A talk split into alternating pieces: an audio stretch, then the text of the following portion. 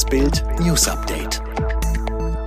Es ist Donnerstag, der 12. August und das sind die Bild meldungen Wird FDP-Chef Lindner zum Kanzlermacher? FC Chelsea gewinnt Supercup. Bahn beklagt Störung der Lieferketten durch Streik im Güterverkehr. Wir wollen regieren, das ist der Standardsatz von Christian Lindner im Wahlkampf. Und es sieht ganz danach aus, als sollte der FDP-Chef sein Ziel nach der Bundestagswahl erreichen. Mehr noch, Lindner dürfte nach dem 26. September zum wichtigsten Politiker avancieren, zum Kanzlermacher. Grund sind die immer schwächeren Umfragewerte von der Union und Kanzlerkandidat Armin Laschet. In der neuen Forsa-Umfrage für RTL kommen CDU und CSU nur noch auf 23 Prozent.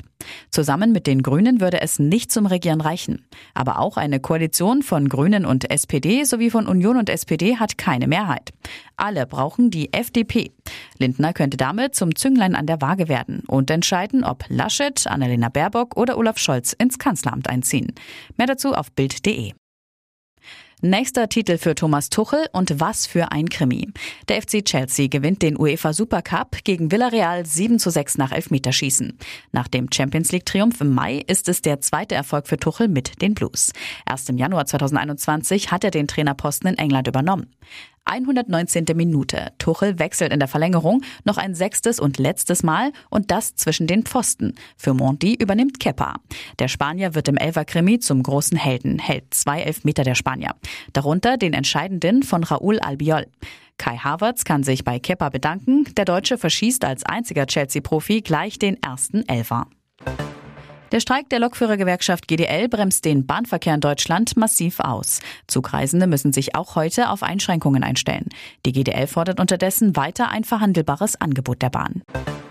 Das Auswärtige Amt in Berlin geht davon aus, dass in der nächsten Zeit mehr Menschen aus Afghanistan nach Deutschland kommen werden. Es sei naiv zu glauben, dass der Vormarsch der Taliban keine migrationspolitischen Folgen hat, sagte der Staatsminister im Auswärtigen Amt Nils Annen den Funke-Zeitungen.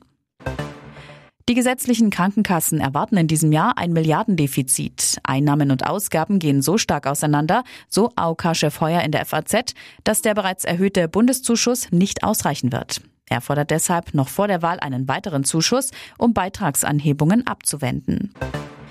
Einen Tag nach dem Zerbrechen der nationalkonservativen Koalition in Polen hat das Parlament dem umstrittenen Mediengesetz der Regierung zugestimmt.